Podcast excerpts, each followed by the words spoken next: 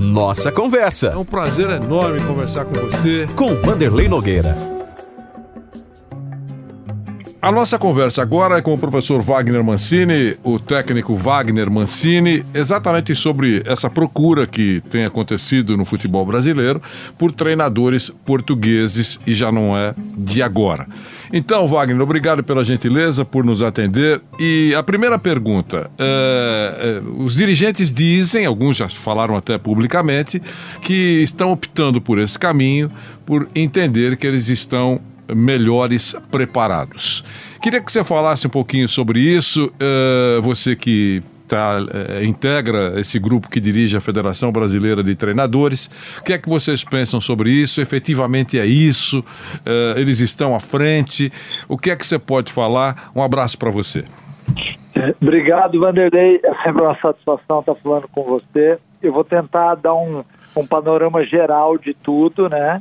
É, a vinda do Jorge Jesus para o Flamengo, ela abriu um caminho interessante para os portugueses, né, que tem uma escola é, há mais tempo que a nossa, essa é a verdade, né? A Universidade do Porto, a Universidade de Lisboa, eles estudam é, o futebol um pouquinho mais de tempo. Isso não quer dizer muita coisa, Haja visto que eh, o futebol de Portugal ele não evolui como a universidade o fez, mas ao mesmo tempo o Jorge Jesus abriu um caminho interessante para isso, porque fez um belo trabalho no Flamengo, assim como o Evaristo de Macedo, o Parreira e tantos outros técnicos brasileiros também abriram o mercado lá no começo da década de 70, 80, enfim.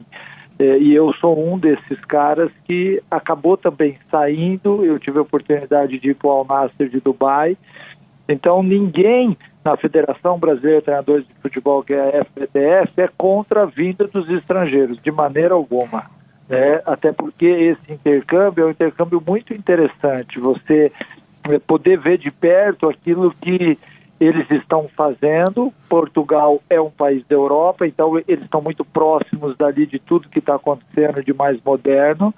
É, mas ao mesmo tempo, hoje você tem a internet, você tem todos os canais, as redes sociais, hoje se assiste jogos de todos os lugares.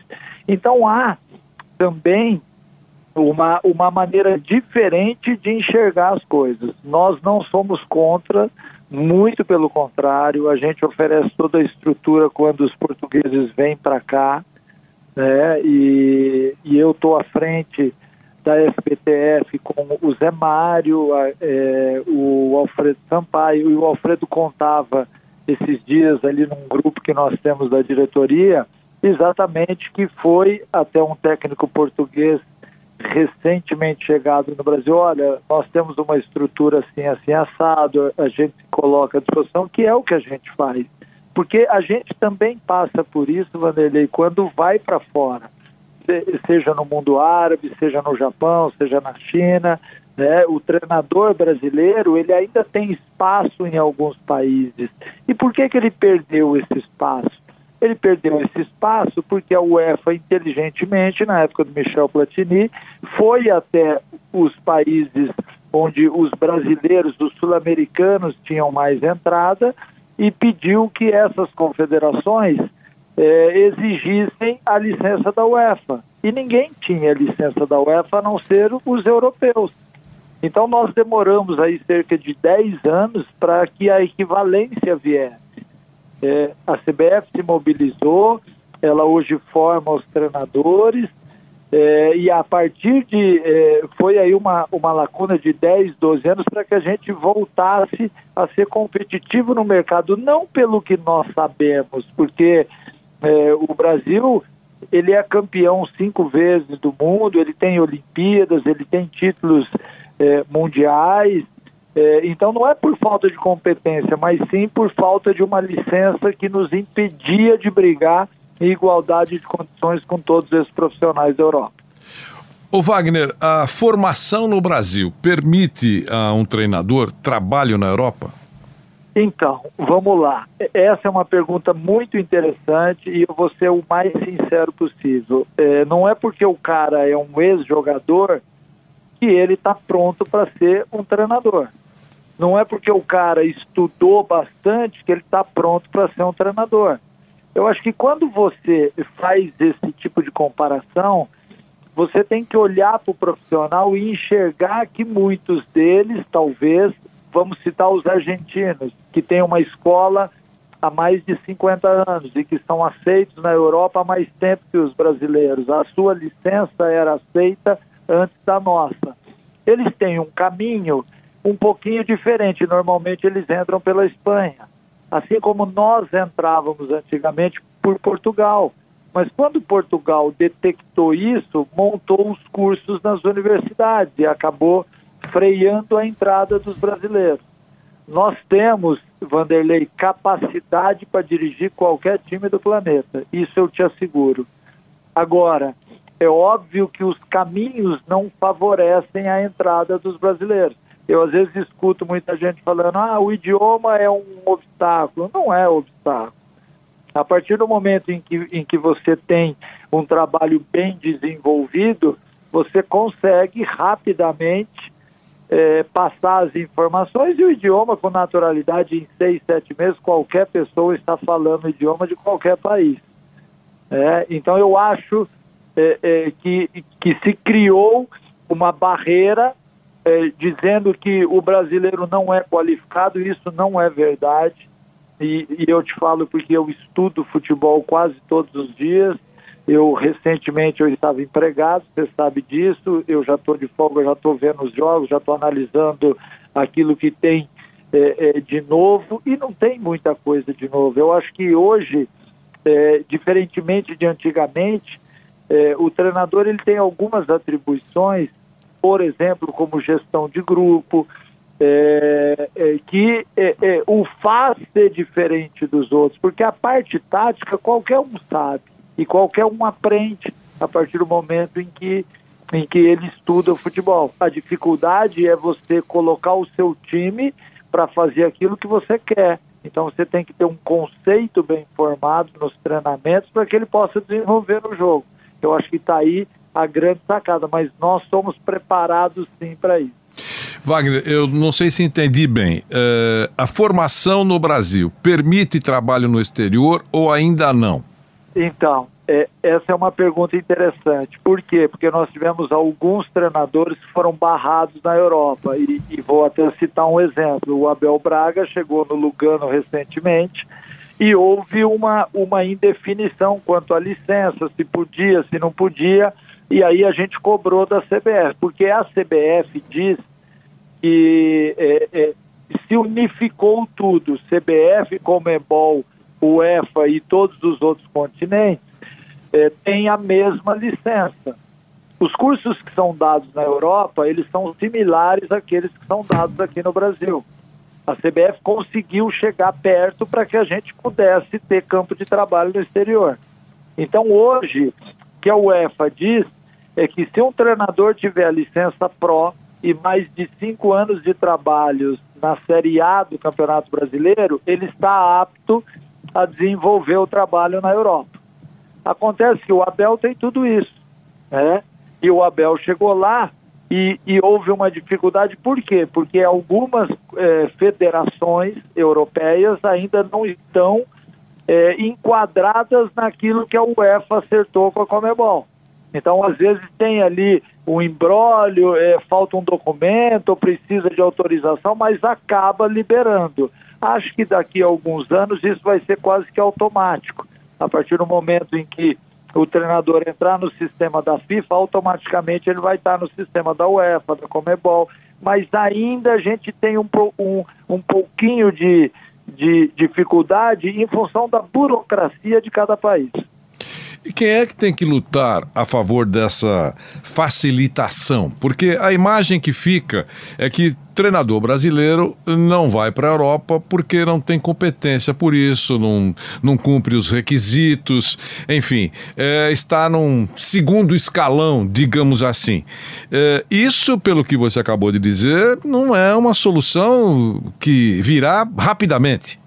Então, é, a gente tem brigado muito com isso, né, é, pedido muito à CBF para que intervenha. E aí, é, Vanderlei, eu vou ter que tocar num outro ponto que é a, a, a chave para tudo isso, né? Nós vivemos no Brasil, dentro de um futebol profissional, é, uma, uma categoria que não é, é de toda escorada pela lei, que é o treinador brasileiro, que tem uma lei que é de 1993, mas que é uma lei desatualizada. Então nós temos um projeto, através do deputado José Rocha, que tramita na, na, lá em Brasília, já passou por algumas comissões, está parado na, na Comissão de, de Constituição e Justiça, para que, se for aprovado ali, já vai direto para o Senado para virar lei, que é a Lei Caio Júnior, em homenagem ao Caio Júnior após é, o trágico acidente da, do avião da Chapecoense. O que que, o que que a gente pede? A gente pede na lei algumas coisas que já deveriam existir no futebol, porque o atleta ele está totalmente protegido pela legislação, pela Lei Pelé. Os clubes estão protegidos, os árbitros estão protegidos e os treinadores não estão protegidos. Então, o que, que a gente pede na lei? Que todo treinador no território nacional tenha um contrato assinado. E aí você vai me perguntar, pô, Mancini, mas tem treinador que dirige clube sem contrato assinado? Tem. em 2022 ainda tem, porque existem é, federações do Brasil que, é, lógico, a, a CBF, através do BID, ela está ajustando tudo, porque nós temos um Brasil de desigualdade social, cultural, então ela está aos poucos tentando chegar a todos esses lugares. É, nós pedimos também no projeto é, que nós tenhamos um mínimo de seis meses de contrato é, que se o treinador quiser sair, que ele pague e indenize o clube. Se o clube quiser demitir, que ele indenize, mas isso tudo igual para todo mundo. Não é, o, o Wagner Mancini coloca uma multa maior do que o Vanderlei Nogueira. Não, que seja a multa do contrato, né, para que este treinador se ele for mandado embora, durante aquele período, ele não precise entrar no mercado de novo, ele receba do clube, assim como o atleta é ressarcido na sua totalidade do contrato. E o mais bacana da, da lei, existem outros itens e tal, mas o mais bacana da lei é que se um determinado time demitiu Wagner Mancini e quiser contratar o Vanderlei Nogueira, é, que ele pague o Wagner Mancini para que o Wagner Mancini possa assinar a liberação para que o Vanderlei Nogueira possa exercer o seu trabalho, como é na Europa e como é na maioria dos países, e que aqui no Brasil não é respeitado. O cara te dá a rescisão, você assina a rescisão, ele não te paga. E nós não temos como cobrar. Eu tenho clubes aí na justiça eh, há 10 anos atrás que ainda não me pagaram. Então, é, é assim, a, a, gente tem uma dificuldade muito grande, e é até bom que você está me abrindo esse espaço aqui, porque eu sei que você atinge milhões de pessoas, para que todo mundo entenda por quê. É só aprovar a lei, e a lei não é aprovada porque muitos dirigentes não querem. Porque o pagar direito, que deveria ser uma obrigação de toda empresa, você sabe como funciona no Brasil, infelizmente. Então, a gente tem algumas dificuldades para a aprovação dessa lei, que ajudaria muito nisso, porque na lei também tem é, a possibilidade de universidades é, é, terem cursos de treinadores, né, e que ainda está tudo vinculado à CBF. É, com treinador estrangeiro, parece que não tem essa dificuldade, né? É, eu não lembro, pelo menos nesse instante, de algum técnico que esteja, técnico estrangeiro, que esteja reclamando de não ter recebido ou de ter demorado muito para ter recebido no momento que deixou o futebol brasileiro. Essa é a primeira coisa que eu queria que você falasse um pouquinho. A outra é, é ainda é isso, porque é, há uma procura incessante, uma busca incessante por treinadores no exterior. E, e e, os, e os brasileiros não são procurados uh, para trabalhar lá fora, inclusive naquele mundo em que o, no, nos países uh, uh, da, do Golfo, por exemplo, países árabes, que eles eram mais procurados, isso diminuiu bastante. Recentemente saiu agora um português e falaram em brasileiros, mas contrataram um técnico argentino. Os argentinos realmente estão presentes em muitos países do mundo.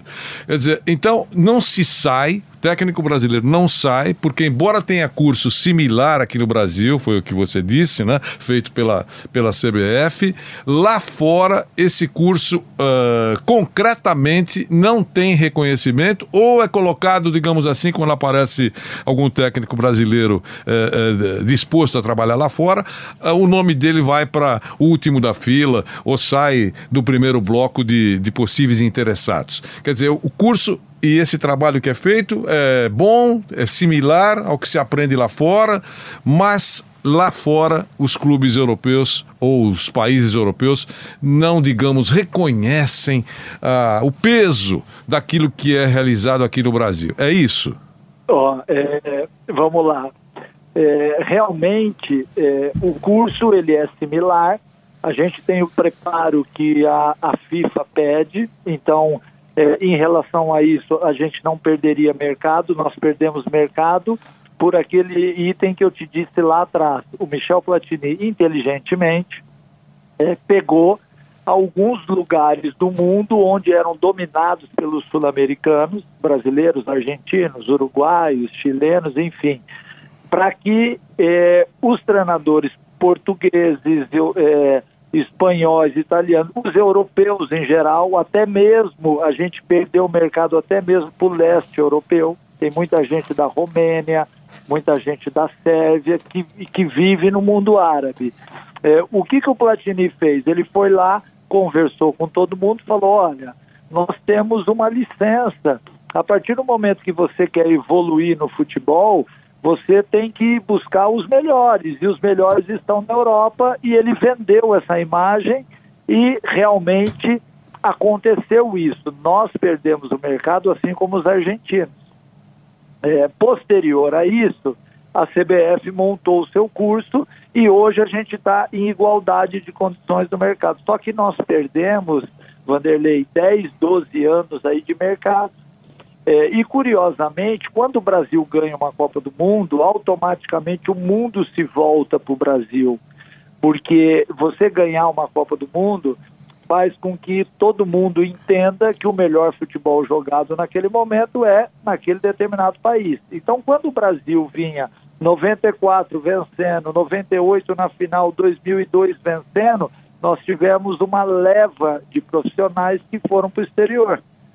Só que nós também contamos com quase 20 anos sem um título mundial. E isso também tem um peso. Então eu acho que é, é, ratificar ou é, recuperar este mercado é uma, uma obra não só dos treinadores, como da CBF. Assim como o Michel Platini fez lá atrás, representando a UEFA, a CBF tem condições de fazer isso em, em, alguns lugares onde nós éramos praticamente donos do mercado e hoje nós não somos. Ah, mas por que, Mancini, que é importante? Porque o intercâmbio ele faz o profissional crescer.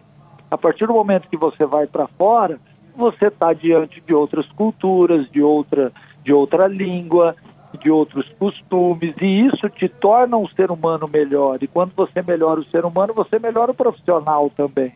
Então, eu acho que é muito importante que a gente recupere mercados é, que eram nossos e que, ob, obviamente, que tinham, que tinham naqueles lugares também os europeus. Eu tive a oportunidade ainda como jogador de jogar no Japão, no mundo árabe, e eu peguei técnicos alemães, ingleses.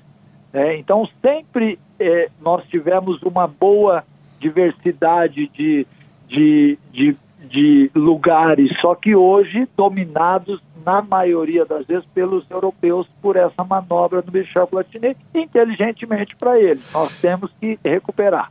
Isso. Sobre... E... Pois não, continue. Sobre o contrato dos estrangeiros, é um contrato diferente quando você vai para um lugar, você vai para o estrangeiro, o seu contrato ele pode ser levado à FIFA, diferentemente do nosso aqui no Brasil. Nós temos dois caminhos aqui, ou a justiça esportiva e do trabalho, ou a CNRD da CBF.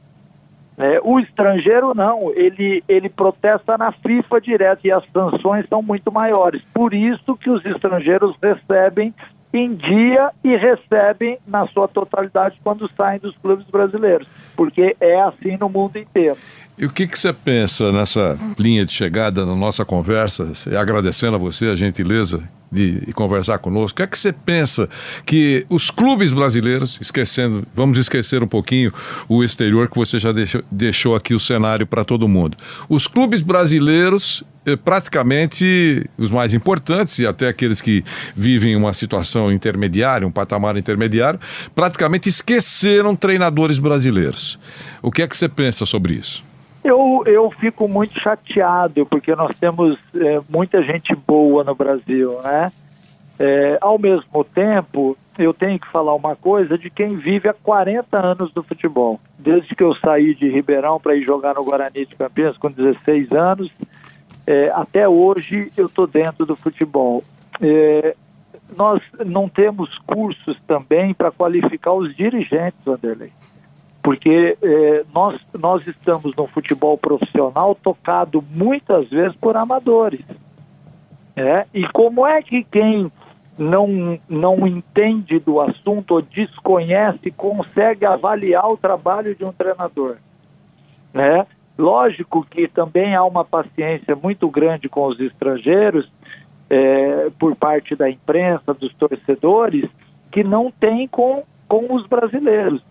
Eu tenho certeza que você reconhece isso, porque é, é, vários técnicos brasileiros são cobrados de uma forma diferente. Então, hoje, através das redes sociais, há muita pressão em cima das diretorias, em cima é, de quem toma a decisão. E essas pessoas, elas não estão preparadas. Você sabe o que eu estou dizendo. É?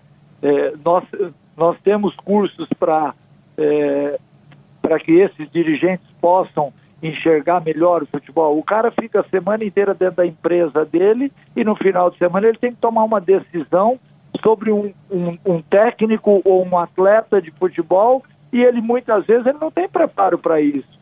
E quando ele se sente acuado diante do sistema dos clubes brasileiros com conselhos deliberativos de 300, 400 pessoas dando opinião todos os dias, também é difícil. Então, isso tudo eu acho que tem que mudar. A estrutura do futebol brasileiro precisa mudar. Entendi. E, e eu tenho certeza que com isso talvez a gente é, é, consiga recuperar esse mercado que momentaneamente está difícil para todos nós. Entendi. Wagner, até uma oportunidade para você é, esclarecer. Você tomou recentemente muitas pancadas pela maneira como saiu do Atlético Goianiense e, e foi embora. Do América. É, perdão, do, do América e. Não, do Atlético e do América. Isso, do Atlético e, e do América. É, da maneira como você saiu. É, foi até criticado. Dirigente da Federação dos, Brasileira dos Treinadores toma esse tipo de atitude. Você foi criticado muito por isso. Eu queria que você falasse é, o motivo da da, da decisão, uh, como foi essa decisão, né? E, e se foi um passo certo, um passo errado. Eu queria que você desse a sua versão aqui. Tá, vamos lá. É, eu, quando saí do, do Atlético Goianiense e fui para o Corinthians, houve uma, uma parte das, das pessoas, obviamente, que não gostaram da atitude. Naquele momento, quando eu cheguei no Atlético Goianiense, eu quis que tivesse multa no contrato. É, e o presidente do Atlético falou, ó, oh, Mancini, eu não trabalho com multa, tal, tal, tal. Quando veio o convite do Corinthians, eu sentei com ele e falei, olha, eu tenho o convite assim, assim do Corinthians. Ele falou, pode ir, Mancini, porque você merece ir. E eu peguei e fui para o Corinthians. Quando eu fui para o América Mineiro, eu tinha multa, né? Que foi é, antes de eu ir para o Grêmio. É, em determinado momento no América, surgiu a possibilidade da minha ida ao Grêmio. Foi uma, uma decisão muito difícil. E eu paguei a minha multa e fui para o Grêmio. Então, isso é muito importante das pessoas saberem. A atitude do Mancini foi certa ou não? É, talvez é, é, muita gente ache que não. Mas diante de um contrato bilateral, onde eu, há, há, há quatro dias atrás, eu fui demitido no Grêmio, estando invicto e líder do campeonato. O Grêmio me chamou e falou: Ó, oh, Mancini, a gente está te demitindo, você vai receber a tua multa. Então é, é, um, é uma relação contratual. A partir do momento em que eu fico no, no América ou no Atlético, que também tem uma sequência de derrotas, eu também perco a oportunidade. Eu perco a oportunidade, assim como o clube também sofre a partir do momento em que ele não valoriza o profissional. Eu acho que tudo depende, a gente não pode de maneira alguma julgar aquilo que não conhece por, por contrato. Então eu estou te abrindo aqui coisas que muitas pessoas não sabem. Eu paguei o América para sair, eu tirei dinheiro do meu bolso, paguei a multa e saí numa relação contratual. Foi isso. Entendi. Meu caro Wagner Mancini, obrigado pela gentileza por nos atender. Eu sei que você está no mercado, né? É, é, evidentemente está no mercado. E, e, falou sobre temas importantes. Você que é um dos dirigentes da Federação Brasileira de Treinadores, sobre a presença de treinadores é, estrangeiros no Brasil, sobre essa dificuldade em função é, de cursos, enfim, que por muitos países na Europa não são reconhecidos ainda. E esse episódio é, recente na sua carreira, que é longa, é verdade. Meu caro Wagner Mancini, um abração para você. Obrigado. Obrigado, Vanderlei. Um abraço a todos. Nossa Conversa. Mais uma vez agradeço a sua presença nessa nossa conversa. Com Vanderlei Nogueira.